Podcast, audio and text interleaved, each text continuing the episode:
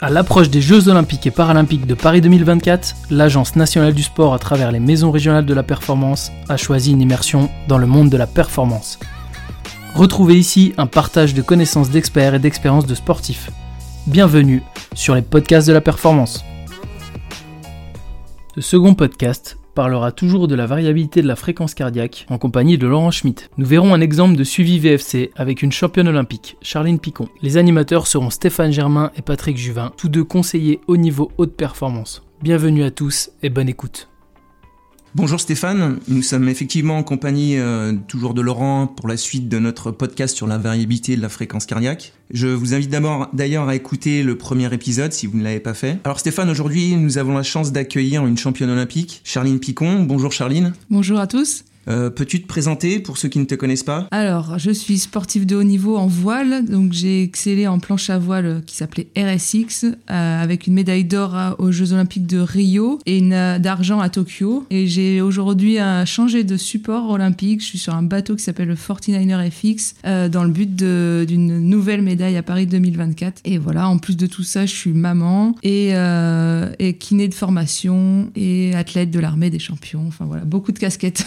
Ok, et Laurent, du coup, euh, notre deuxième invité, est-ce que tu peux te présenter? Alors moi, je vais utiliser beaucoup de ex. Hein, donc j'étais euh, ex-responsable de la performance et de la recherche euh, au Centre national d'entraînement du ski nordique après Manon. Et je suis docteur en biologie, ex-entraîneur des équipes de France de ski de fond. Et donc j'ai connu Charline. en fait, c'est Charline qui est venue me voir pour qu'on travaille déjà pour les, les, Jeux de Rio, puis après pour effectivement les, la période olympique suivante. La première question qu'on a voulu, euh, qu'on voudrait vous poser, en fait, c'est euh, bah, comment vous avez fonctionné ensemble, justement dans le dans binôme, mais aussi dans le bah, dans le trio avec votre entraîneur?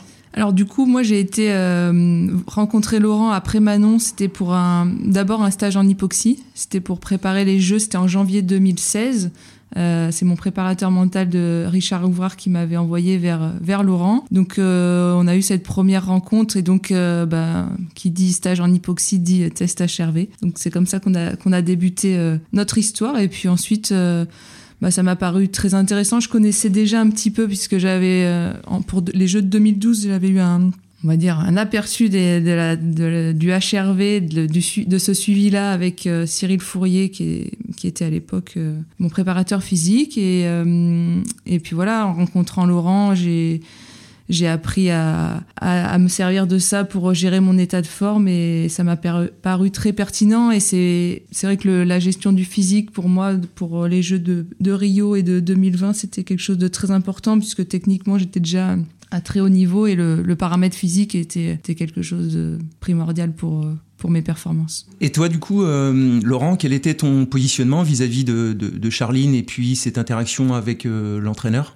Moi, par principe, moi, je, travaille plutôt avec les entraîneurs pour pas perturber la relation entre l'entraîneur et l'athlète. Donc, euh, j'ai toujours essayé de fonctionner comme ça. Donc, euh, moi, déjà, quand j'étais entraîneur des équipes de France, euh, j'étais très, très vigilant sur cet aspect-là. Avec Charline, ça a été un petit peu particulier parce que c'est une athlète, effectivement, mature de très haut niveau. Et c'est presque elle qui gère aussi son staff. Donc, il y avait beaucoup d'échanges entre tous les membres du staff, mais mais, ça passait beaucoup par Charline qui, en gros, euh, bah, gérait, passait les infos. Euh. Ouais, je rejoins Laurent là-dessus. C'est vrai que j'ai eu beaucoup d'autonomie euh, sur, le, sur le côté physique. Alors, encore plus sur l'Olympiade de Tokyo, mais Rio, déjà, c'était quelque chose d'important. Avec ma formation de kiné, je suis très, très intéressée par tout le côté euh, physiologie, préparation physique, etc. Et donc du coup voilà, c'était moi qui étais vraiment en interaction avec Laurent et je donnais les informations à, Cédric, mon entraîneur, donc euh, on va dire technique, qui lui bah, me faisait 100% confiance et pareil pour, euh, il avait 100% confiance en Laurent. Et puis pour le côté préparation physique, muscu, il y avait une autre personne qui me suivait, donc du coup c'était moi ouais qui était au milieu du, projet et, et moi j'étais en relation directe avec Laurent. C'est vrai que du coup j'ai un peu cassé ce qu'il avait l'habitude de faire. Donc ça t'est arrivé par moment de dire euh, je vais faire une séance, je dois faire une séance basse intensité suite aux préconisations du test. Ah euh oui oui, ça je vous confirme que bah, c'est vrai que bon, notre sport il est aussi très dur à monitorer en termes d'entraînement quand on part sur l'eau en planche à voile.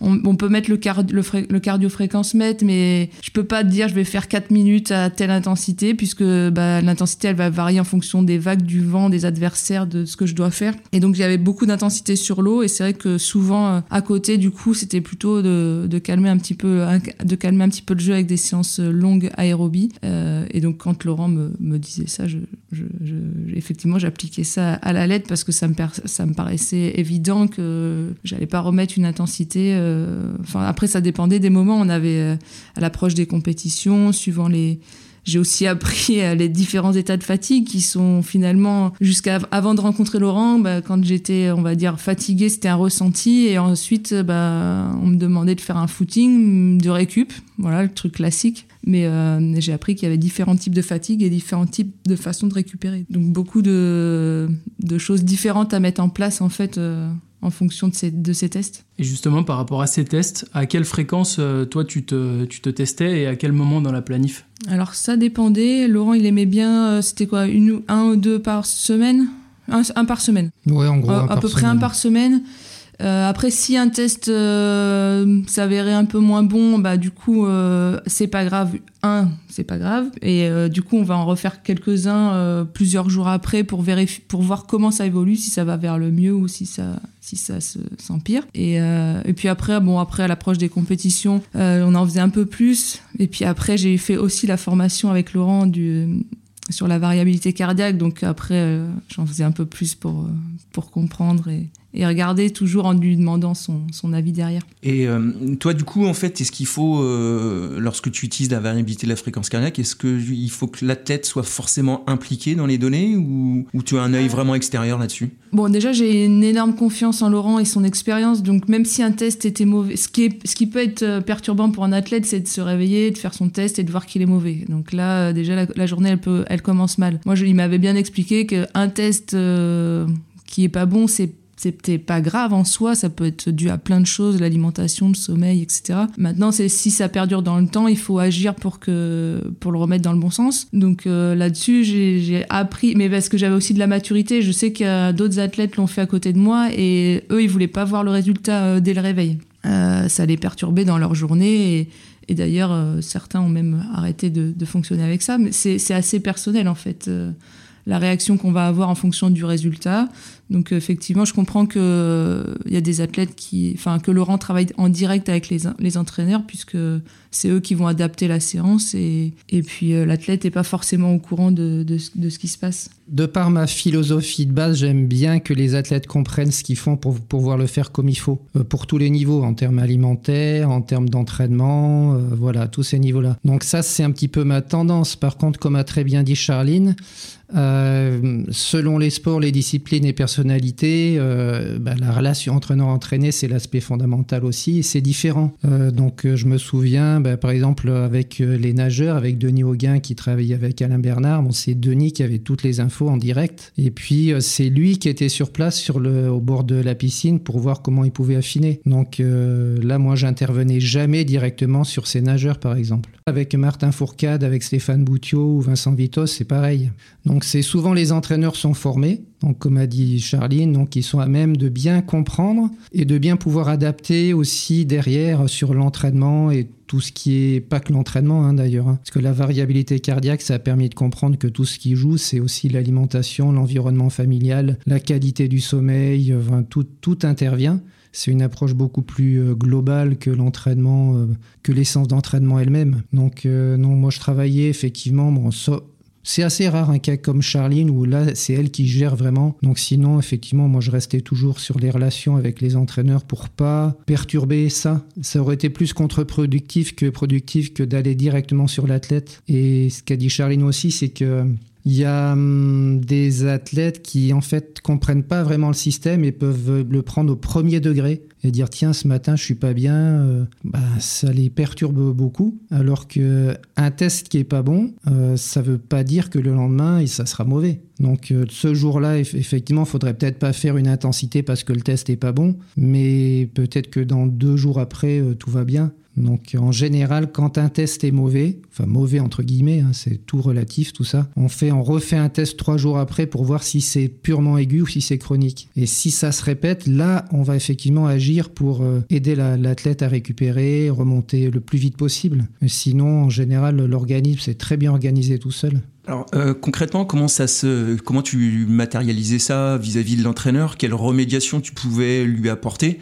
Par exemple, si on prend un type de fatigue, on est en, hypotonie euh, parasympathique, qu'est-ce que tu, toi, tu préconises et qu'est-ce que tu donnes comme, euh, comme remédiation à l'entraîneur? Donc en hypotonie parasympathique, ça veut dire que sur les aspects purement théoriques, donc le système qui construit le parasympathique, celui qui permet de récupérer, et c'est affaissé suite à différentes sources de stress. Donc à ce moment-là, ben, on va donner des, indications assez globales en disant, ben voilà, dans l'entraînement, comme a dit Charline, tu vas faire euh, du travail à intensité basse en étant, restant en équilibre respiratoire vraiment pendant la séance d'entraînement. Mais on peut aussi utiliser euh, en récupération euh, l'alternance jacuzzi-bain froid. Donc maintenant, il y a des publications qui ont, c'est tout à fait validé cette approche-là pour stimuler le parasympathique. Au niveau de l'alimentation aussi. Donc là, il faut faire attention à ne pas avoir une, une alimentation de base acide. Et puis aussi avec des précurseurs de neurotransmetteurs, où on a vraiment beaucoup de moyens pour stimuler le parasympathique dans l'entraînement et en dehors. On associe ces moyens pour être efficace. Et du coup, toi, Charline, comme euh, qu'est-ce que tu voyais comme type de fatigue le, plus souvent dans tes tests?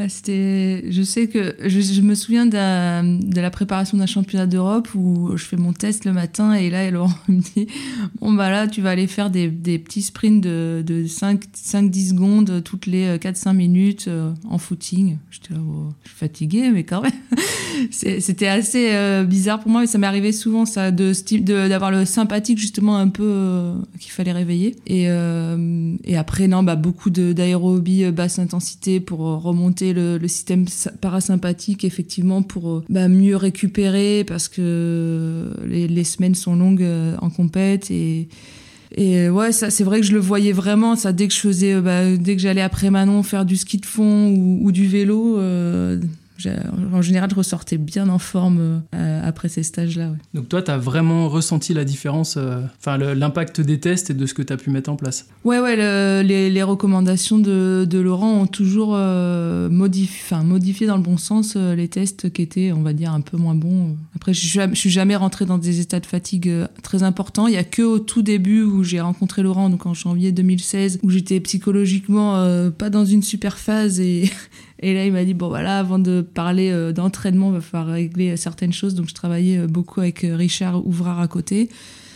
C'était une année compliquée pour moi, mais qui s'est bien terminée. Donc, est-ce que tu peux nous donner un exemple, Charline, où tu as dû toi potentiellement modifier l'entraînement Enfin, je sais pas, par exemple, l'entraîneur, il avait prévu quelque chose, et par rapport à un test, bah, toi, tu as dit, euh, dans l'état où je suis, je, voudrais changer ça ou ça. Ouais, bah, ça, m'est arrivé, euh, arrivé souvent. Euh, donc, Cédric, il savait que je faisais mes tests HRV, donc il me demandait enfin, quel était en gros le, le résultat, ce qu'avait recommandé Laurent. Effectivement, si si l'idée c'était de ne pas monter euh, dans les tours et de rester euh, sur des fréquences euh, pas trop trop élevées, on, on s'appliquait vraiment à ça et donc on modifiait euh, l'entraînement. Après voilà, sur l'eau, c'est vrai que c'est compliqué, mais quand on fait de la technique, je peux gérer quand même plus ou moins l'intensité euh, globale de ma séance et, euh, et on s'appliquait. Franchement, je respectais, je respectais les consignes. Et l'entraîneur, il a jamais tiqué là-dessus en disant non là, on a besoin de faire une séance comme ça? Non non, bah c'est en planche à voile. Il faut se dire qu'il y a beaucoup beaucoup de paramètres. Il y a le physique, donc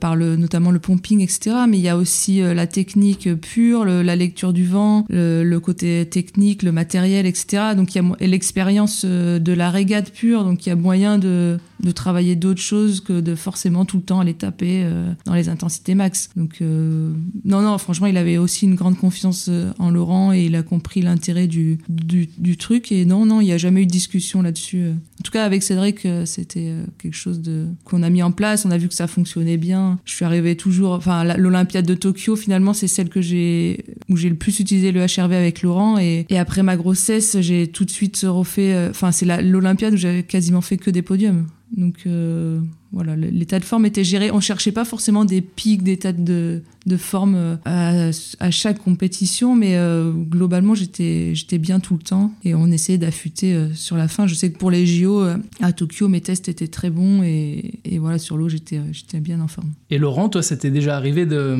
d'avoir un peu, on va dire, des contradictions avec l'entraîneur ou que l'entraîneur soit pas d'accord avec les préconisations? Non, des contradictions, non, parce que quand on se met en relation, c'est qu'on est informé les uns sur les autres, on sait très bien dans quel type de relation on va, donc il y a déjà vraiment, s'il n'y a pas cet état de confiance qui s'installe au départ, c'est pas possible de travailler. Donc c'est un respect mutuel au niveau des compétences, parce que les entraîneurs, ils savent que moi j'ai été aussi euh, à leur place il y a quelques années avant, donc euh, que je vais respecter tout à fait leur place et leur rôle. Et, et oui, ça s'est arrivé assez fréquemment que une intensité prévue arrivait pas sur le bon jour et qu'à ce moment-là, je dis non, non, ben là aujourd'hui, euh, faut pas faire ça. Et ça se passait en général très bien, mais il y a eu aussi des fois un petit peu l'inverse, où l'entraîneur euh, me dit écoute Laurent, là, euh, bon, le test il est pas bon aujourd'hui, mais euh, j'ai encore prévu une intensité dans deux jours pour terminer en fait mon protocole d'entraînement. Je lui dis bon, ben, il n'y a pas de souci, sachant que derrière tu pars, tu pars sur une semaine de récup, termine, c'est pas grave. Tout, tout dépend en fait du contexte. Laurent, tu peux nous parler de l'impact du stress sur le, la variabilité de la fréquence cardiaque? Bah Déjà, le, le, stress, comme la fatigue, ça se mesure et c'est ça qui est vraiment très intéressant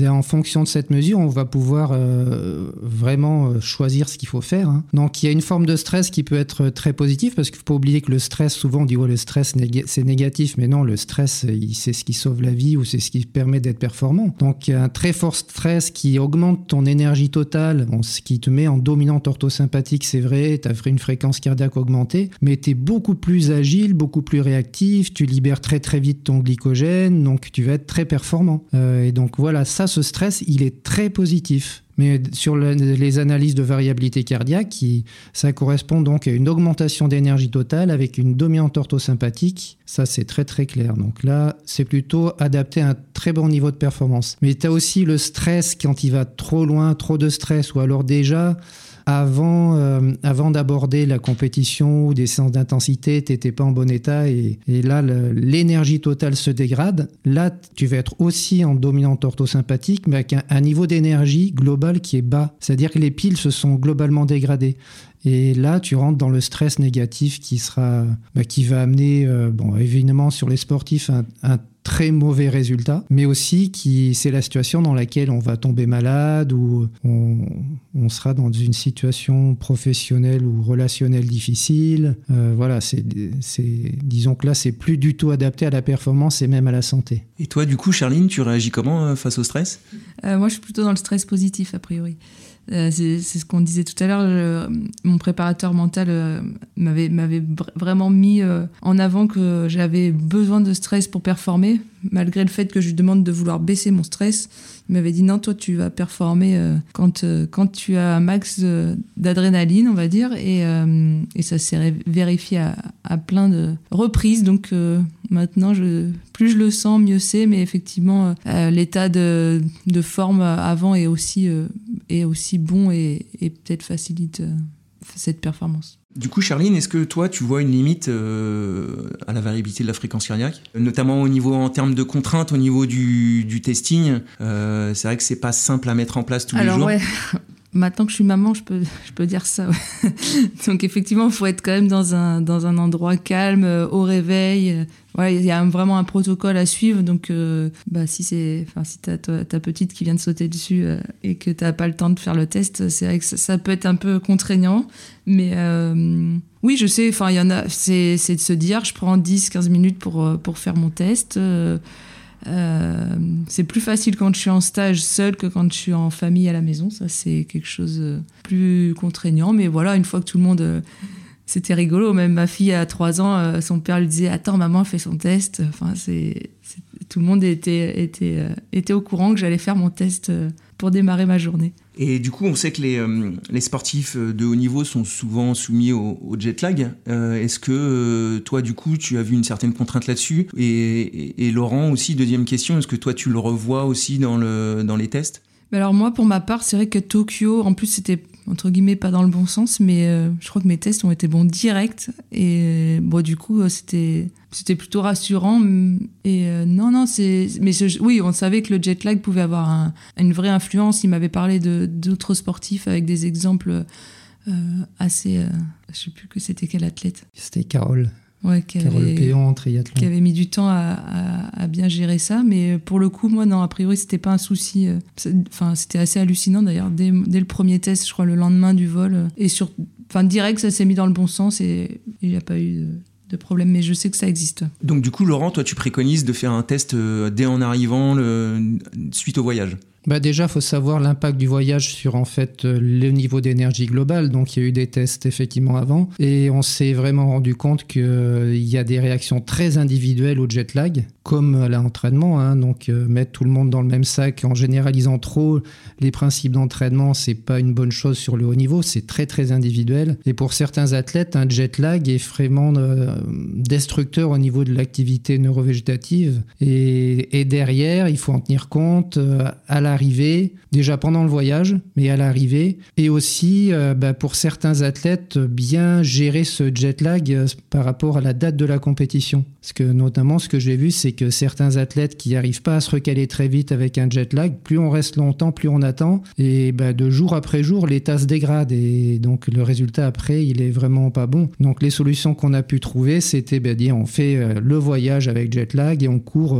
trois jours après, ce qui pour d'autres athlètes serait pas du tout une bonne chose. Si quelqu'un se recale normalement, en fait, on va attendre en gros une heure de recalage par jour pour situer la période de début des compétitions. Mais euh, voilà, on, ça a permis de gérer aussi, d'individualiser euh, en fait la situation du, voyage par rapport à la compétition pour certains athlètes. Et pour éviter justement les soucis du voyage, il y a des, petites choses à faire que tu faisais toi pendant le voyage en avion? L'hydratation, je pense que c'est quand même quelque chose de super important. Je, je, sais que quand on est mal hydraté direct, ça, ça a un impact sur, sur la variabilité cardiaque et sur la fatigue en général. Donc euh, je pense que ça c'était euh, important. Et puis après c'est euh, de se recaler le plus vite possible, direct sur les repas, le, soleil, etc. Le lendemain d'avoir vraiment quelque chose de très progressif, de pas partir sur une séance.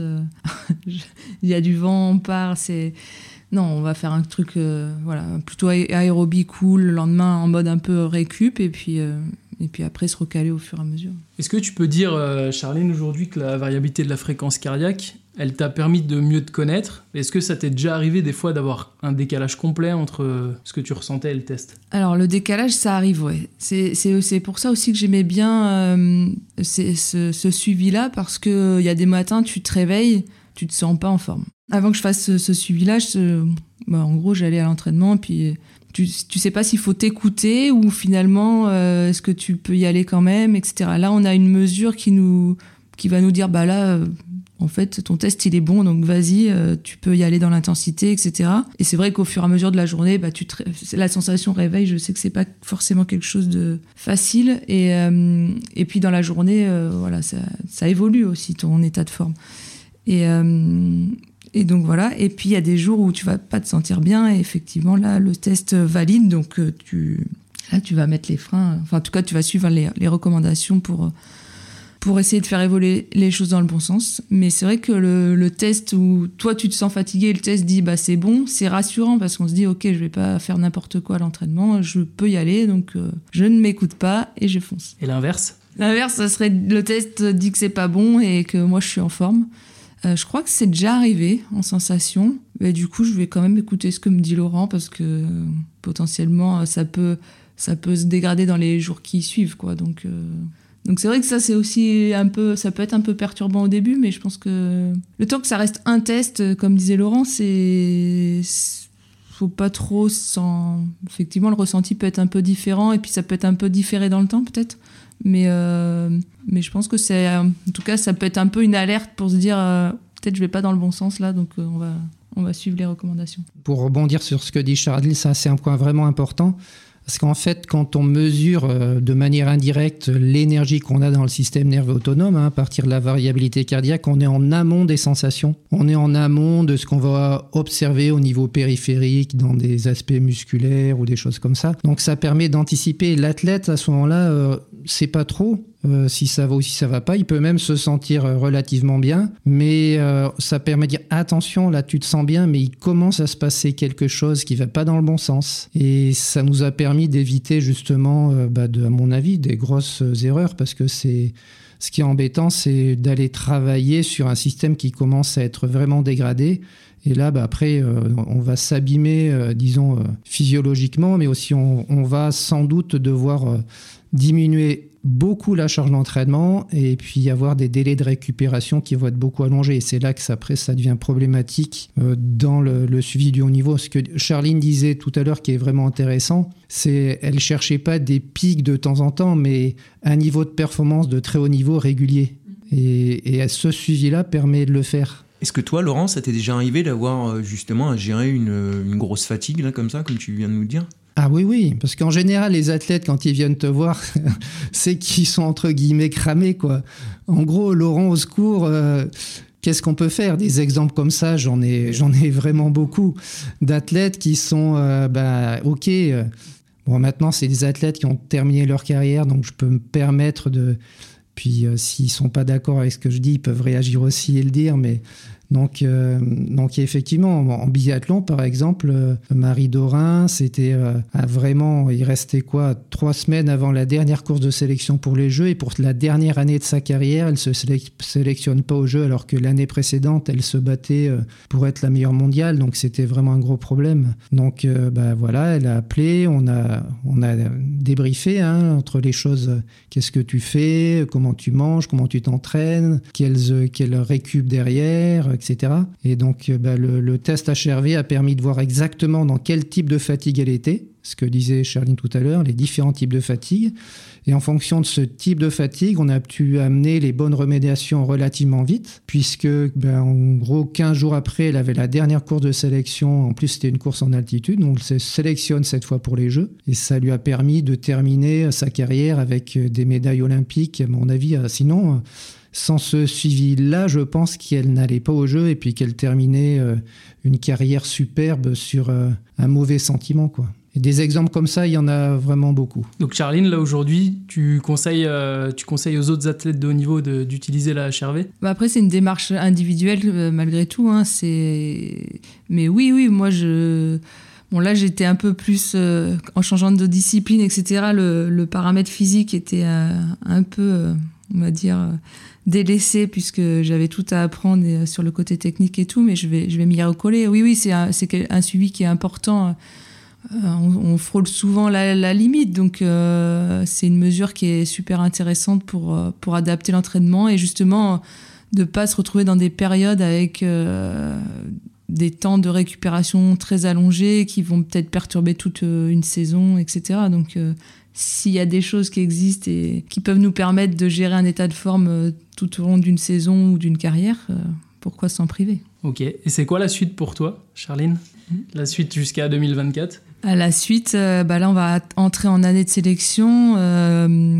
donc, ça commence début avril, là. Et, et voilà, la suite, c'est de progresser encore et encore parce que changer de discipline, c'était, je pense, c'est l'un de mes plus gros challenges euh, de ma carrière, donc euh, je mets beaucoup d'énergie dedans. ma famille est derrière moi dans, dans, ce projet un peu fou, mais, euh, mais on est sur une bonne pente là, donc j'espère être ouais, sur la boîte. Bah, écoute, on souhaite de te, de te voir à Paris en 2024 alors. Bah, merci en tout cas, merci Laurent, merci Charline de votre présence et à bientôt pour un prochain podcast. Merci à vous. Bah, merci à vous. Ce podcast vous a été présenté par deux conseillers au niveau haute performance. Patrick Juvin de la Maison régionale de la performance du CREPS Centre-Val de Loire et Stéphane Germain de la Maison régionale de la performance de Bourgogne-Franche-Comté.